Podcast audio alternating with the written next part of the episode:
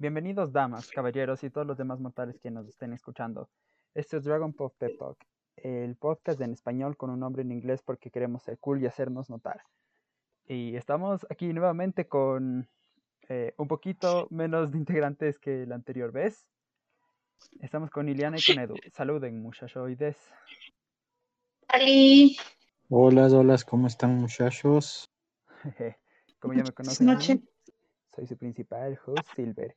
Y esta semana, el tema que será esta semana fue propuesto por Iliana, así que sería bueno que ella sea quien lo presente.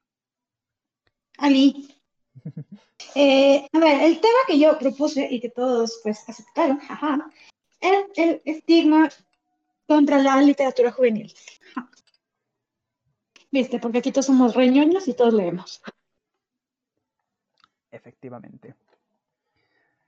Mm, ¿Qué nos, puedes, ¿Qué nos puedes decir desde tu perspectiva con respecto a eso? Ya que de aquí eres, todos leemos, pero de aquí tú eres como que la lectora. O sea, a ver, primero que nada, o sea, como que eso estaba igual ahorita hablando yo con mi ñaño. Que, o sea, como que no tienes cómo definir exactamente literatura juvenil, ¿cachás? O sea, porque, ¿cómo define literatura juvenil? ¿Por el género? ¿Por a quién está dirigido? ¿Por cómo, cómo, cómo, define literatura juvenil? O sea, como que, porque si lo defines por tema, digamos, ya, digamos, habrá gente que diga que todo lo que es fantasía es literatura juvenil, ya. Pero digamos, Game of Thrones tiene, es mucha fantasía, y no es literatura juvenil.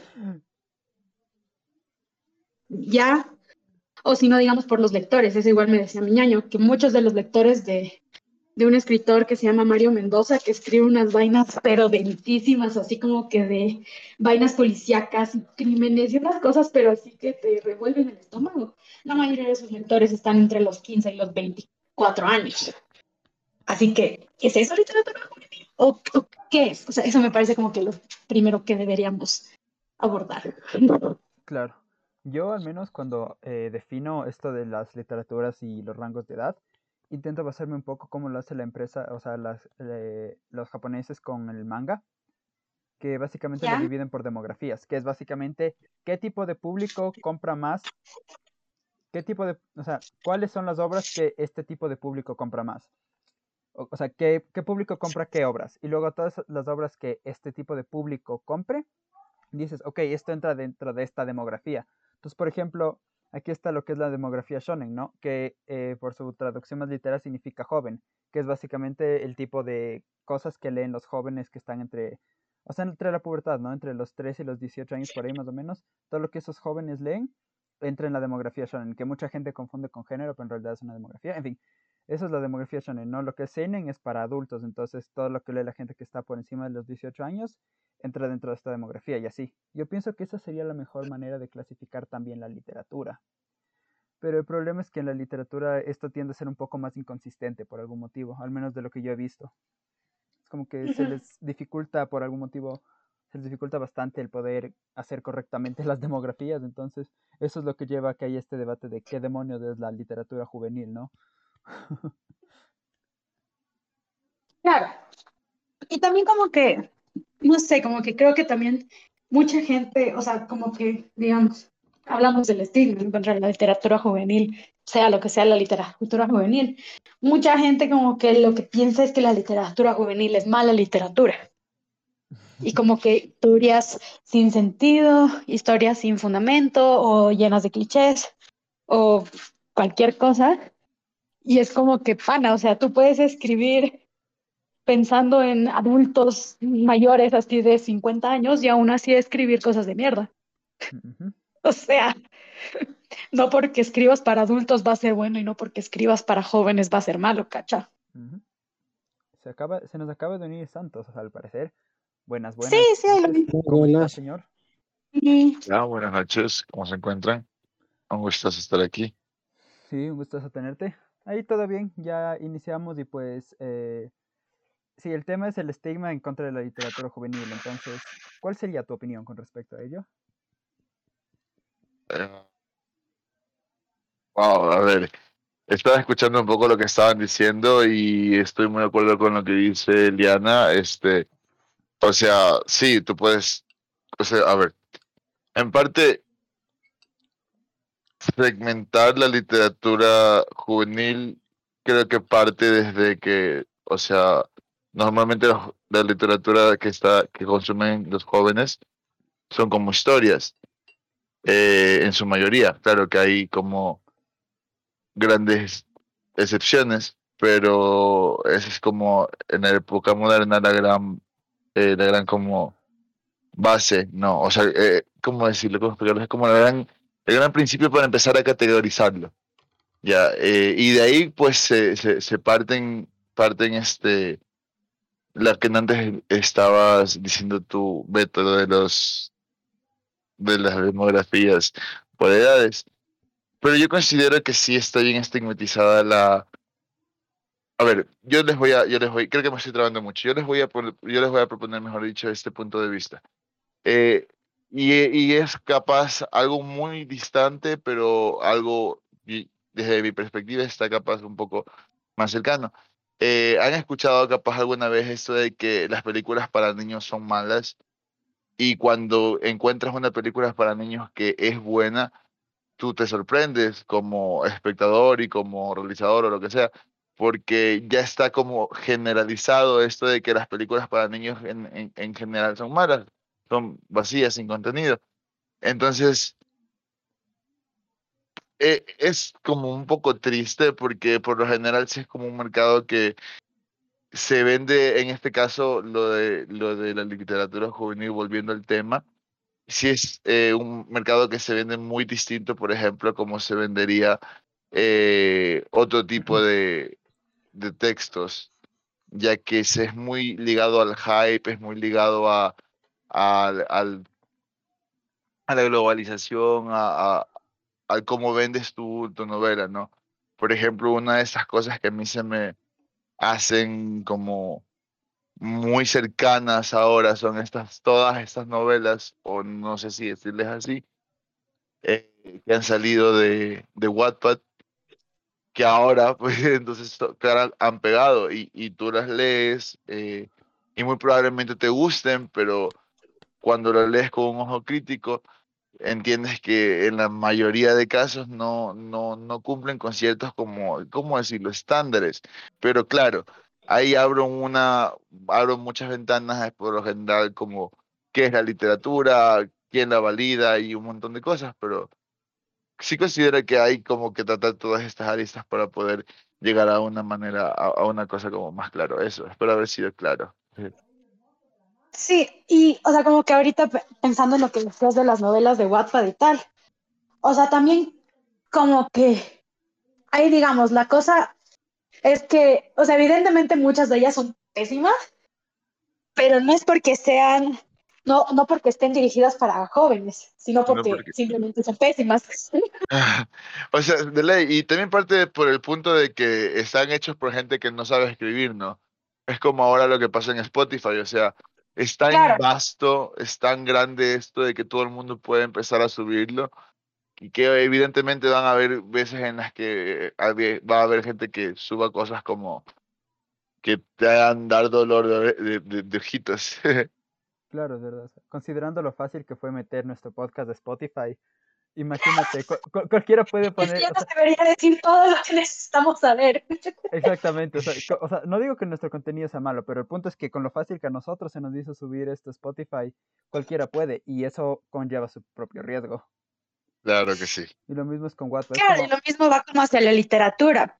uh, sí, Pero también creo que, o sea, yo soy, yo soy fiel, fiel defensora del fanfiction, yo la verdad sea dicha, totalmente. Y digamos, sí me parece un poco triste, perdón, ya te dejo hablar, solo, solo quiero decir esto, que me parece como que triste que los fanfictions que se han popularizado porque se han publicado como que en librerías y, en la, y la huevada, no sean los, los fanfiction que en realidad valen la pena, son fanfictions que se volvieron populares tal vez por el personaje que tenían, yo qué sé, pero digamos, yo en lo personal he leído fanfictions que han sido, pero impecables, o sea, que han sido mejor escritos que novelas por autores publicados ya desde hace años y que no tienen el mismo reconocimiento y que no se toman tan en serio por el hecho de que son fanfictions. Y es como que, bueno, o sea, ¿qué tiene que ver que sea, o sea, ese sí está sobre todo dirigido para gente joven, aunque ni tanto porque en los fandoms hay gente de todas las edades.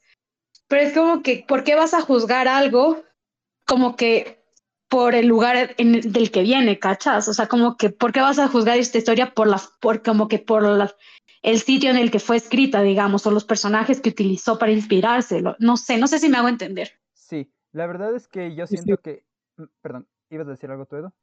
ah, sí, yo, yo iba a decir que sí, es, es verdad, pero yo creo que más que solo eso, yo creo que es bastante que ahora es mucho más difícil encontrar a gente, digamos, joven que tenga, que quiera leer o que tenga una pasión por la lectura, no solo porque es más difícil encontrar historias buenas uh, que sean, que estén al ojo público, sino que también mientras vamos, digamos, mientras las generaciones van pasando, se ve que tienen una capacidad de retención o de, digamos, de atención mucho más limitada y por eso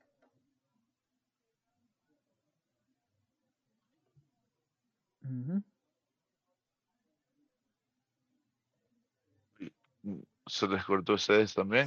sí, se te cortó el audio, Edu. Ah, que decía que, que, que ahora las plataformas se apegan más a las cosas muy cortas y los libros ahora son algo que uno tiene que estar ahí días, semanas, a veces hasta meses leyendo para poder apreciarlo de una manera buena y los adolescentes de ahora creo que y la juventud de ahora ya no está pensando mucho en, en las cosas más duraderas, sino en cosas más rápidas y, y, espontáneas. Pues yo, yo estoy de acuerdo con lo que acaba de decir el compañero. O sea, estamos en una época en donde la inmediatez es mucho más presente y mucho más demandada que cualquier otro tipo de, de, de, de, tipo de consumo o de método de consumo. Pero de ahí mismo también nacen como nuevas tendencias, porque eso son como cíclicas, ¿no? Las tendencias son como cíclicas.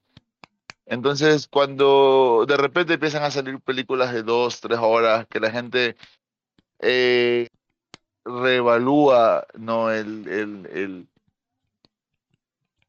el, afrontarlos como una sola obra, por ejemplo, y, y, tal vez es un poco, un poco exagerado para las personas que como acostumbramos ¿no? a consumir un poquito de material audiovisual por prolongado tiempo, pero, hay, eh, por ejemplo, de los ejemplos más burros que, que se me ocurren, cuando se estrenó Avengers, eh, la, la, última, creo que es Endgame, Endgame eh, que creo que dura casi tres horas, había gente que decía como que sí, que si te sales en tal minuto y tal cosa no te vas a perder nada, para que vayas al baño y cosas así, ¿cachai? Y, y se me hacía muy curioso porque ciertamente, obviamente lo estoy relacionando con lo que decía eh, el compañero, que estamos en una época en donde la inmediatez hace de descubrir nuevos métodos de, comunicación, como por ejemplo pueden ser, no sé, un TikTok y contar historias a través de, de ahí, por ejemplo, pero también pone en jaque a algunos que realmente te, te, tienes que tener tiempo, como mismo lo dice. Aunque cuando lees, las personas como que, que, leemos también, sabemos que realmente lo vale porque es como una experiencia que, que, que te envuelve, es, es todo lo que una película quiere ser, está en un libro. Al menos para mí, es mi percepción. Sí, sí, no, yo estoy de acuerdo contigo. Entonces, bien, justo lo que iba a decir es, y qué bueno que hayas añadido todo eso porque esto me ayuda también a añadir para el argumento que iba a dar. Y es que, efectivamente, ¿no? Eh, estamos en una época donde la inmediatez es una cosa que se demanda tanto que la mayor parte de personas no están dispuestas a invertir un poco más de su tiempo en algo que pueda durar más porque estamos buscando el, digamos, el, el placer y el beneficio inmediato, o sea, todo que es inmediato, ¿no? Es como que un esfuerzo rápido para un beneficio inmediato y estamos como que ahí, ta, ta, ta, ta, ta motivo por el cual redes sociales como TikTok tienen tanta fama o porque mucha gente te- muchas veces tiene más contenido en historias de Instagram que en su cuenta principal. no es como esta, este mediatez es una cosa a la que nos estamos dedicando. Claro, es como que nos estamos dedicando bastante. O sea, no sé, yo he visto gente que compone, es como que la gente que compone full bien sus fotos para Instagram casi no sube historias. Y la gente que, po- que pocas veces tiene publicaciones, tiene pura historia de a lo largo de todo el día, ¿no? Es. En fin, entonces el punto es como que este mediatez nos hace volvernos un poco eh, o sea, como que reacios a la idea de ponernos a leer un libro o cosas o hacer actividades que tomen más tiempo. Y luego está este tema de tanto el fanfic como eh, el fanfic y la literatura juvenil, a pesar de no ser exactamente lo mismo, están bastante conectados. Y es como que tiene sentido porque muchas veces muchos jóvenes, y en eso me incluyo yo, muchos jóvenes cuando nos agrada una cosa, una cosa, es como que vemos eso y decimos, "Mm, me gustaría, ¿qué pasaría si, hago- si este personaje es esta cosa o se va a este otro lado, ni sé qué? Entonces ahí uno empieza en sus primeros intentos para hacer arte y, crea- y, crea- y crear cosas, empieza a hacer estas cosas, entonces Sí, sí, como, como que se enlaza bastante este tema del fanfic y de la literatura juvenil. Y otra cosa que los enlaza también bastante es el tema de cantidad versus calidad y fama.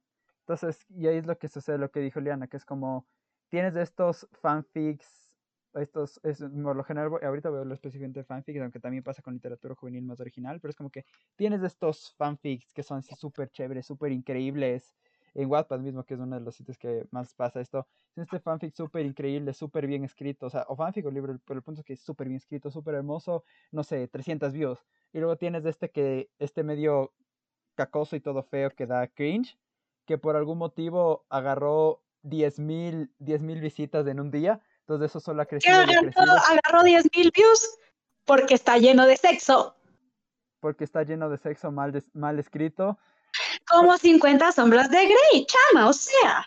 Porque está, o sea, es como que 50 sombras de Grey es un mal fanfic de Crepúsculo, que Crepúsculo para mi opinión personal, o sea, mi problema con Crepúsculo es el mismo problema que tengo con un anime que es SAO, Sword Art Online, y que el problema que yo le veo es exactamente el mismo, y es que son dos historias de self, de es como que self-fulfilling fantasy, ¿sabes? Es como tienes un protagonista sin gracia, sin talento y sin nada destacable, al cual el mundo simplemente le favorece porque es el protagonista, ¿sabes? Es como que Kirito solo es el dios en ese videojuego porque así lo decidió el escritor. Y en Crepúsculo Bella Swan es solo eh, la diosa de este mundo porque pues, o sea, la dicen en ese mundo en el sentido de que todos quieren con ella porque pues así lo, así lo dicta la trama, ¿sabes? Es como que los dos para mí tienen ese problema. Y normalmente es extraño porque es lo que tiendo a ver que sucede bastante en estos eh, libros que uno diría malos, que terminan siendo agarrando full fama. Es como que son full, como que si notas bastantes de ellos son como que tienen estos personajes principales, estos protagonistas que, o sea, hay gente, yo entiendo, o sea, y también he conocido gente en la vida real que es medio parca, que es un poco medio eh, así, que no tiene tantas cosas, que no es tan explosiva. Y uno no tiene que ser explosivo, pero el punto es que tiene que haber algo de personalidad, ¿sabes? Como que Parco o lo que sea sigue siendo una personalidad.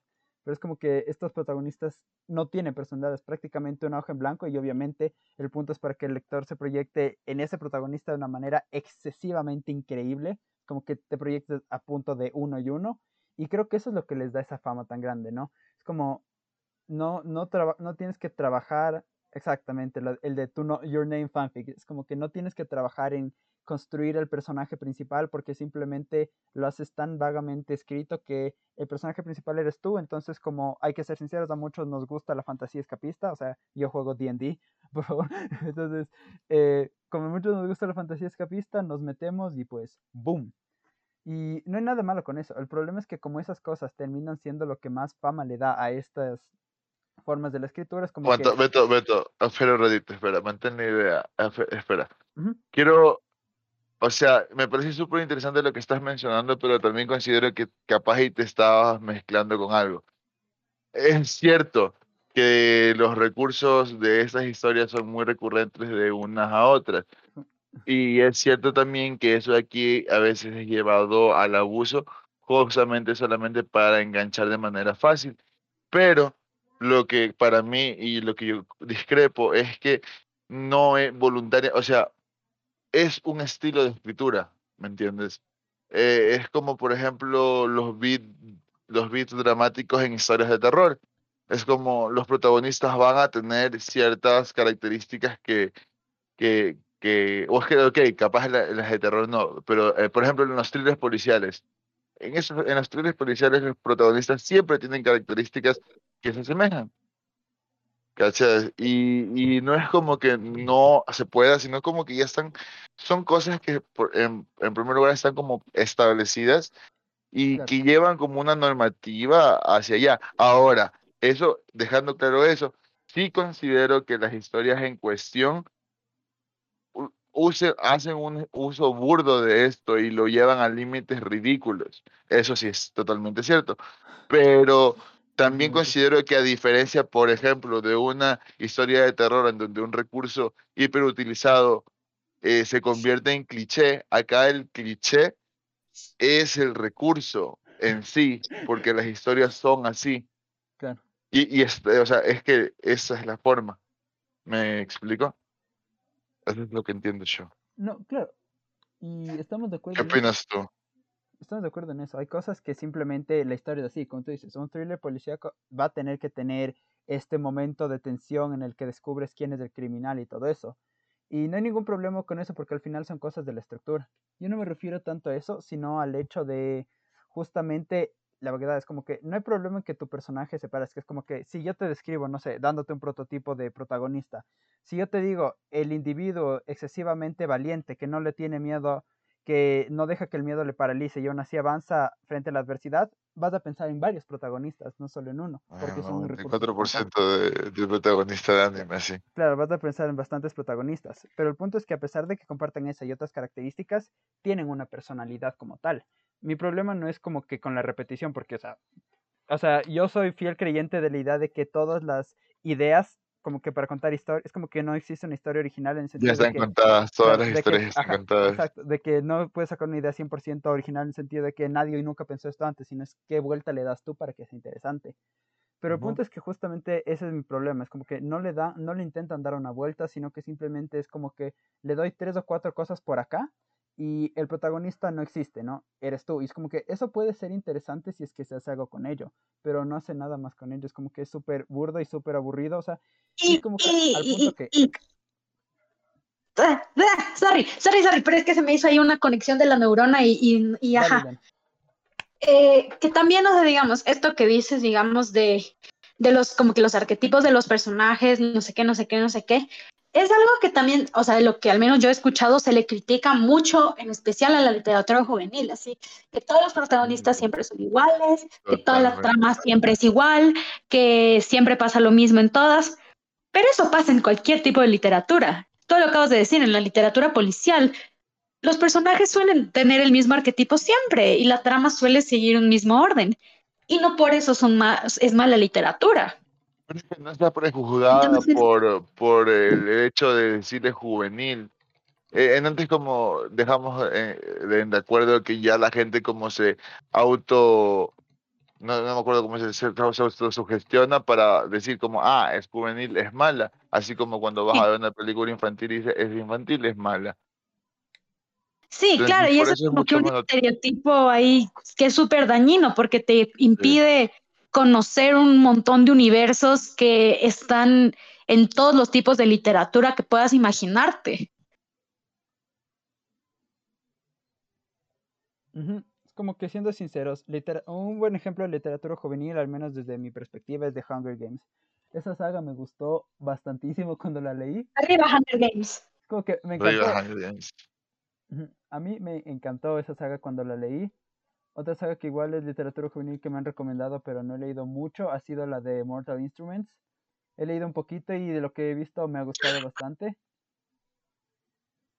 Otra que es igual literatura juvenil, eh, como que empezó con infantil, luego fue evolucionando juvenil, es Harry Potter y Dios sabe cuánto la gente adora Harry Potter en general. Arriba Harry Potter. Abajo J.K. Rowling, pero arriba Harry Potter. Arte versus Ajá. arte. Esto sería un tema interesante, ¿no? El arte versus el artista. El y- próximo. Ajá, para otro Está chido. sí, sí. Entonces, eh, bueno, volviendo al tema, este tema, de, justo como lo que habíamos dicho, los fanfics que se hacen famosos en Wattpad y de la literatura juvenil que se hace famosa en Wattpad, yo creo que eso es justo lo que genera el estigma, ¿no? Es como, es como el Uroboros, ¿no? Esa serpiente que se come la cola constantemente. Es un ciclo constante de retroalimentación generado por sí mismo. Es decir, la gente cree que la literatura juvenil es mala porque lo que se hace famoso es justamente ese tipo de literatura. Y como la gente tiene la expectativa de que eso sea malo, muchos autores no hacen suficiente esfuerzo para hacer algo bueno. Entonces, solo se retroalimenta y se retroalimenta.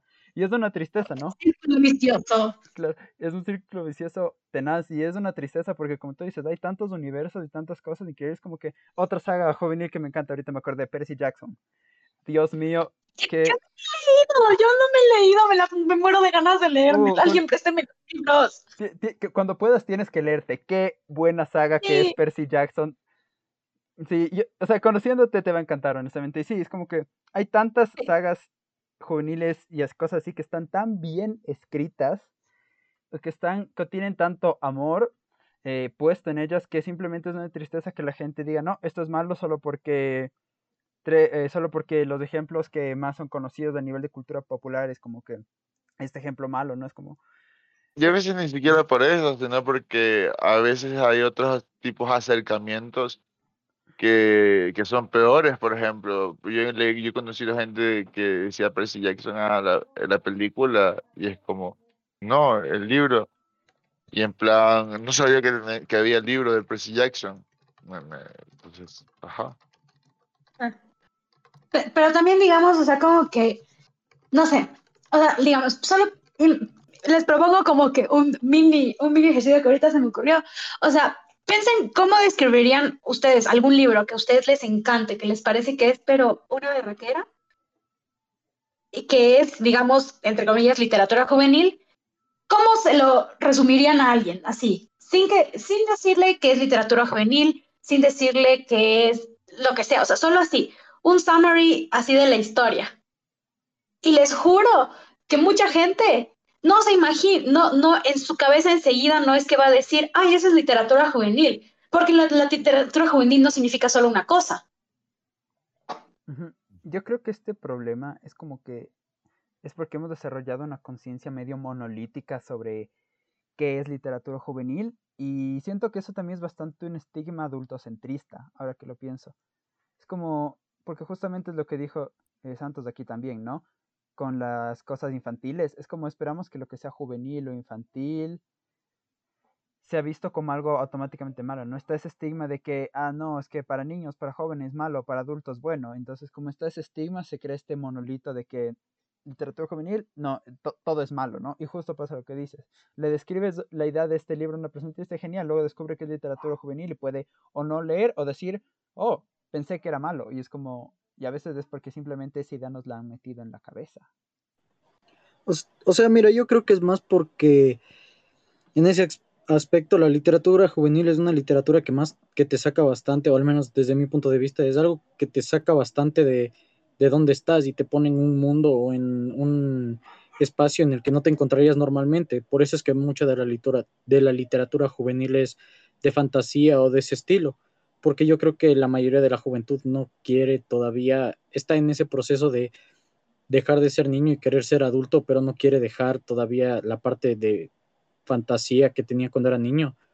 Entonces yo creo que muchas de esas cosas se ven mucho en la literatura, digamos, juvenil, que vemos muchas partes dentro de la mayoría de literaturas, como en Percy Jackson, como en Cazadores de Sombras, como en un montón de ese estilo de literatura, en, la, en los mismos Crepúsculo, donde mezclan lo, la fantasía con muchas cosas que cualquier adolescente, cualquier persona ve en su vida diaria.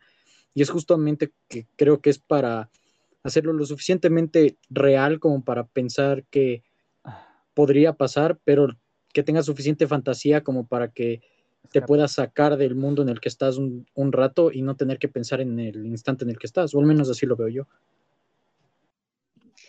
Sí, y también creo que, o sea, como que también pasa mucho que como que la gente adulta, digamos, no sé, como que ve muy mal el hecho de que uno quiere escaparse de su realidad. Y es como que, chama, ¿por qué? O sea, como que a nadie le gusta estar viviendo en su realidad todo el tiempo. O sea, tienes que tener una realidad demasiado perfecta para, para no querer escapar de ella en algún momento. Como que, ¿qué tiene de malo que existan libros que te permiten eso que te permiten como que, no sé, no, no sé, como que ser, ser un mago, ser una bruja. ser- Existen esos libros y esas historias, o sea, no.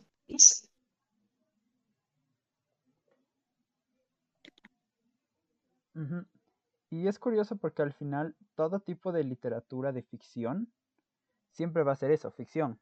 Fantástico. No, no es real. O sea, realmente es, el hecho de que sea ficción ya implica que no es real, evidentemente.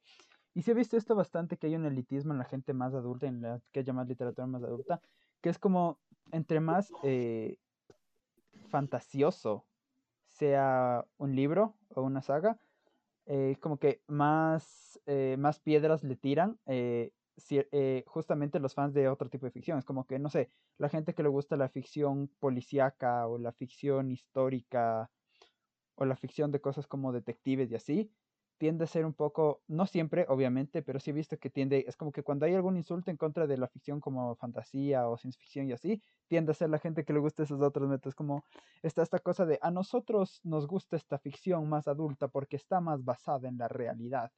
Y es como, en cierto sentido tiene razón de que no hay tanta eh, bullshit como lo hay en un libro de fantasía, ¿no?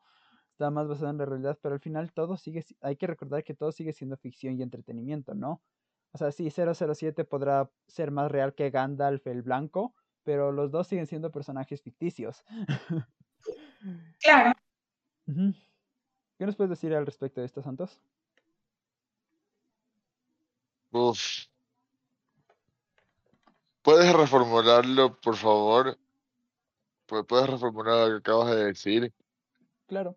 Eh, mi pregunta es, ¿qué opinas acerca de la gente que dice que existen tipos mejores de ficción, ¿no? En el sentido de que la gente que utiliza la excusa de que la ficción más realista es de alguna manera superior a la ficción un poco más fantasiosa.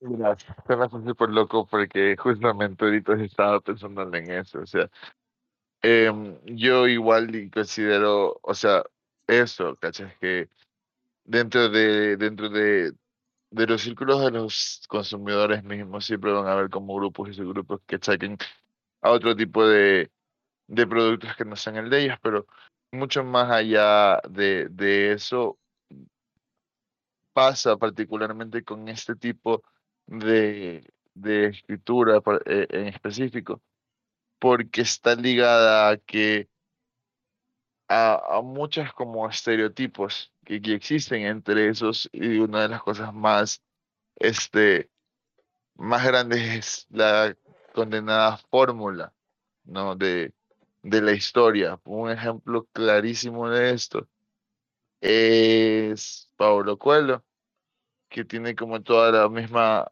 la misma fórmula de, de escritura en todo, en casi todos sus libros, y, la gente lo compra. Entonces, ¿a qué voy con todo esto? Y no, no es por tirarle hate a Paulo Coelho, todo bien con Paulo Coelho.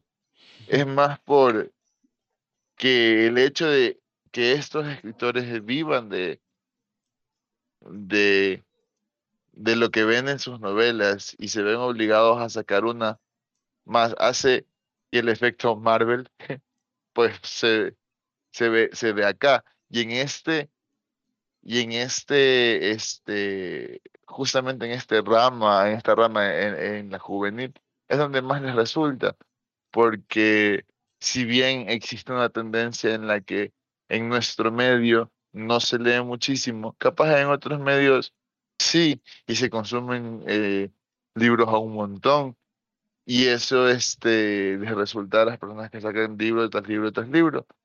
Entonces, ajá, yo, yo considero que, que hay que tener como que... En primer lugar, se me hace súper ridículo estas personas que, que, que- juzgan a otros gustos, ¿no? Partiendo de eso. Y segundo, y segundo, con todo lo que puse de preámbulo, también eh, yo considero que el, es, el hate si bien no es justificado, se puede explicar por, por, este, por esta y un montón de factores más eh, que hacen que este tipo de, de libros justamente se salgan de la norma, ¿no?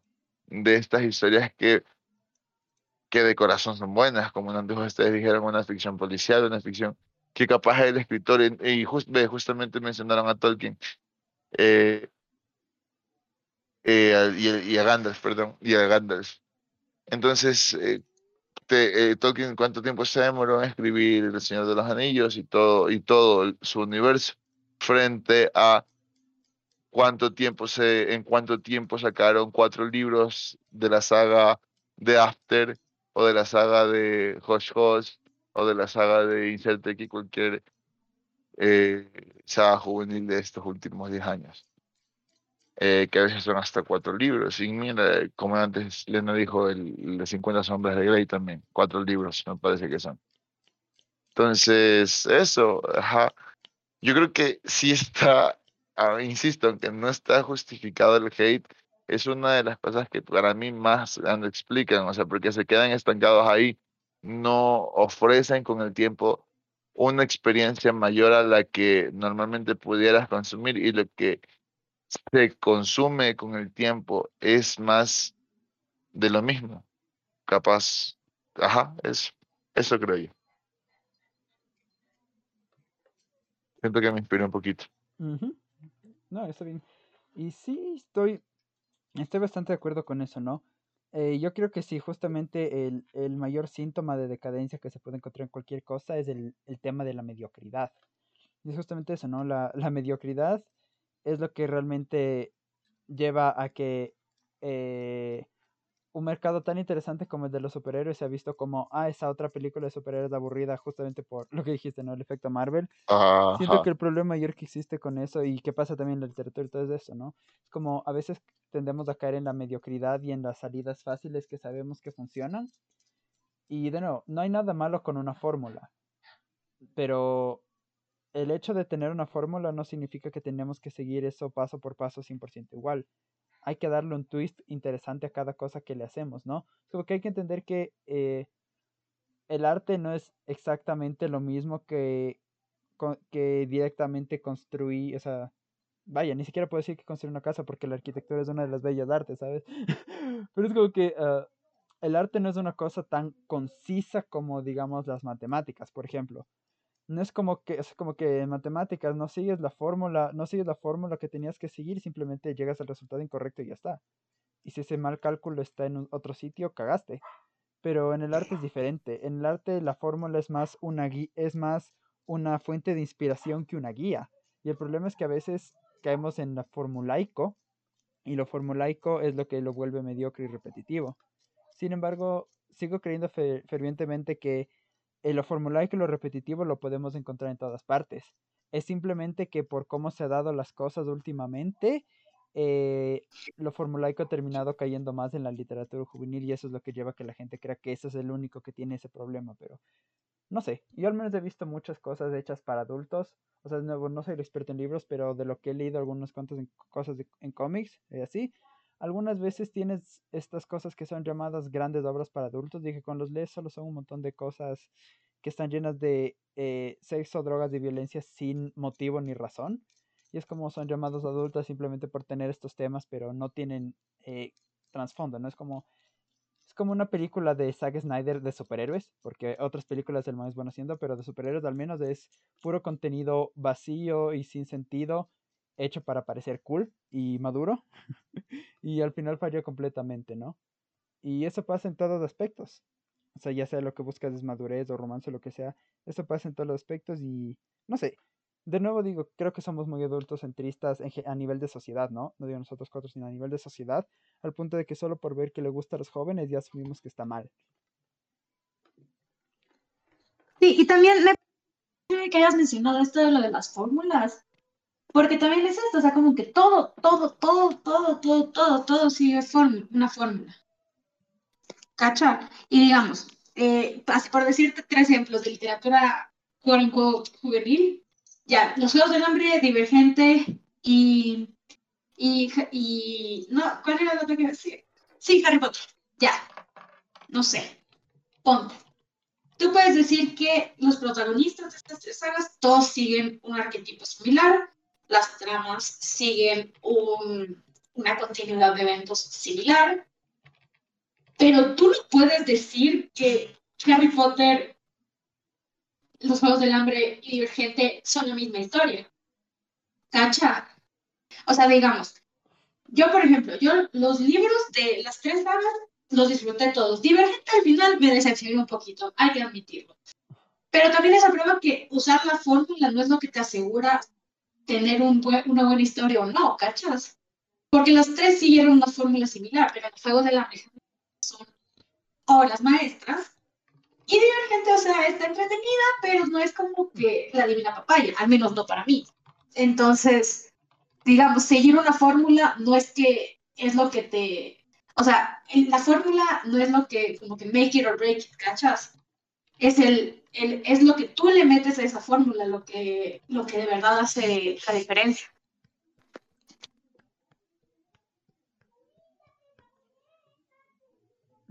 exactamente, es como, como tú dices, ¿no? Eh, seguir la fórmula no te garantiza un éxito. Y eso lo vemos cuando la gente se empieza a aburrir de lo que les ofreces. Como digo, como que ah. a pesar de que seguimos, y eso también me alegra porque se ve que este, como dijo Santos, ¿no? Las cosas tienden a ser cíclicas, eh, las tendencias son cíclicas, y me he dado cuenta que ahorita este ciclo de esta eh, literatura mediocre, ya sea en juvenil o en cualquier aspecto, se está yendo lenta, lentamente, ¿no? Es como, y eso es bueno, he visto que cada vez hay menos gente que es como que te ven y dicen, es otro, es otro clon sin alma de X, X cosa, ¿no? Es otro clon sin alma de, y ni siquiera tienen que ser obras que son consideradas malas, ¿no? Es como que, ah, mira, es otro clon sin alma del Señor de los Anillos, nada. Si, vas, si, vas, si vas a imitar a Tolkien, al menos ponle un poco de tu propia alma también. Y, y no, y, y, así pasa con otras cosas. Entonces, he visto que ahorita ese ciclo se está rompiendo un poco, ¿no? Que la gente realmente ya está otra vez eh, empezando a, pedir algo que vaya más allá de la mediocridad. Sin embargo, otra cosa que también me he dado cuenta es que esta literatura medio mediocre sigue saliendo a flote. Es justamente por el hecho de eh, eh, los estigmas, los otros estigmas y los otros problemas eh, te llevan allí. ¿A qué me refiero? Que muchas veces ah, varios medios, gente y otras cosas nos terminan alejando y, es, y, o sea, nos termina dejando de experiencias que pueden ser buenas y eso nos lleva a buscar estas otras cosas.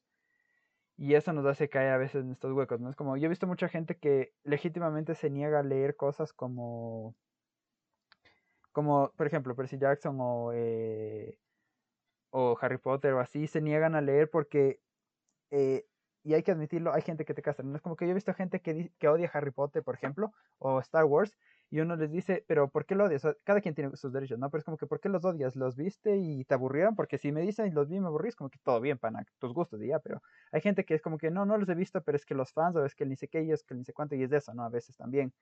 El ver este tipo de cosas aquí o allá, te aleja.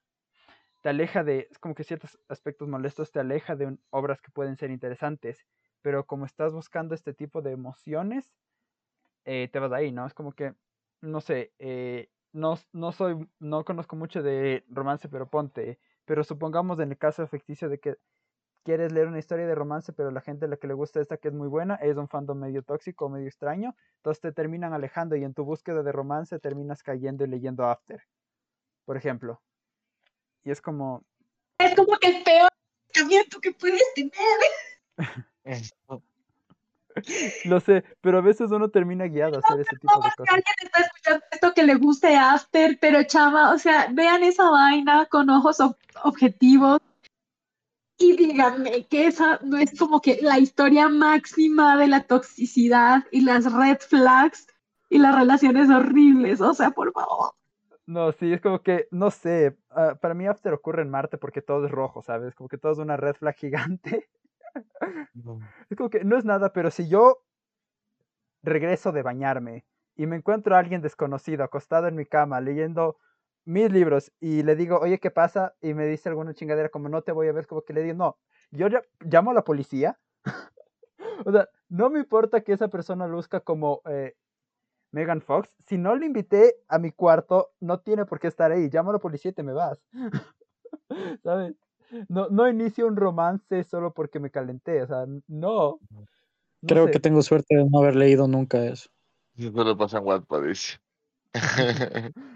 o sea, yo, yo sí porque, o sea, yo no es como que me leí a profundidad ni nada, pero al menos la película en general, ahí, en velocidad por tres o algo, sí me la vi porque no me gusta tampoco eh, criticar y tirar mierda así de la nada. Entonces, al menos una Sí, Estamos investigación. hablando de After otra vez.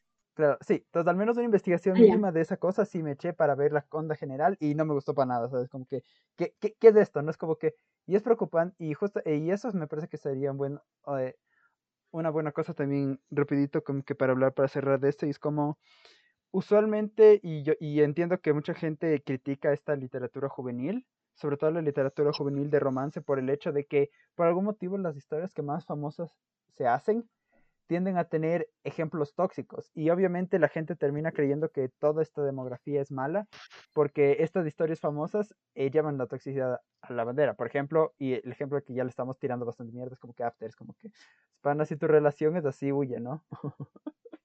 Literal.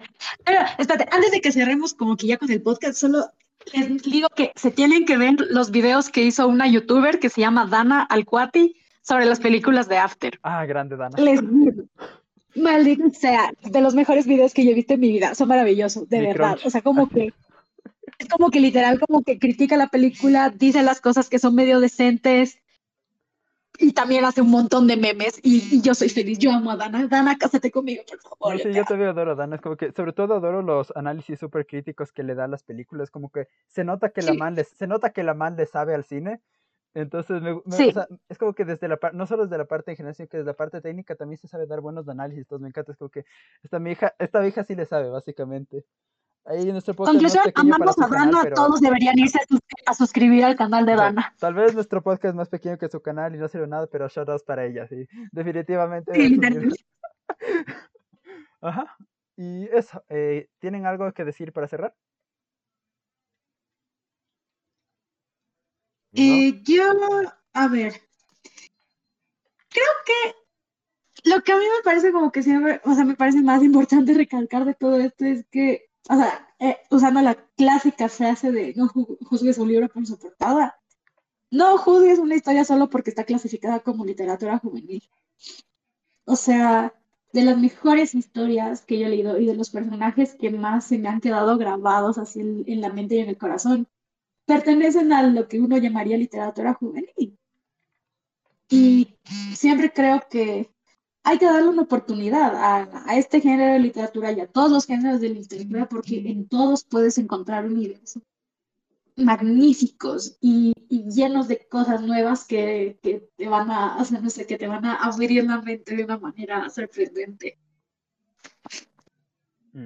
¿Algo que decir para cerrar, Edo? No, lo mismo, más bien que intenten comenzar a leer un poco más y buscar historias por fuera de las típicas historias que se encuentran en las redes sociales ahora, que la mayoría no son reales y no te causan nada de, digamos, no incrementan tu conocimiento más allá de lo que viste en el video. En cambio, las historias en los libros sí hacen que pienses, hacen que uses la cabeza, que es lo más importante. Así sean historias juveniles. ¿Algo que decir, Santos? lean lo que sea, pero lean y tengan ahí, desarrollen un, un pensamiento crítico. Eso es súper necesario en esos tiempos de locura. Eso es todo mi mensaje, amigos. Muchas gracias por la invitación. Ha sido todo un gustazo. Y finalmente, para cerrar, yo diría que la frase del día es, "N- no importa si sigues la fórmula, eso no te garantiza el éxito. Y siempre recuerden, literatura juvenil, literatura adulta, todo puede ser malo o bueno. Y intenten ser experimentalistas, intenten todo dos veces. La primera para probar, la segunda para ver si realmente la primera probada fue tan mala o buena. Y si ya mismo mismo no, sí o no, lo que salga de ahí. Lo mismo aplica para la comida y los vaciles. Ah, El experimentalismo Hombre. aplica para todo, señorita. Sí, es verdad. Entonces, bueno, eso sería todo por este podcast. Ha sido un gustazo. No, espérate, postdata, si tu relación es como la de After, huye. Oye, No experi- si tu si experimentas la relación de After, una es suficiente. Corre. Sí. no esperes tres libros. Sí. Habiendo dicho esto, ha sido un gustazo. Muchas gracias por oírnos a las 2, 3, 4 o quién sabe, hopefully miles de personas que nos hayan escuchado. Eh, esto ha sido Dragon Puff Pep Talk y nos veremos en una próxima. Bye. Bye. Bye. Bye.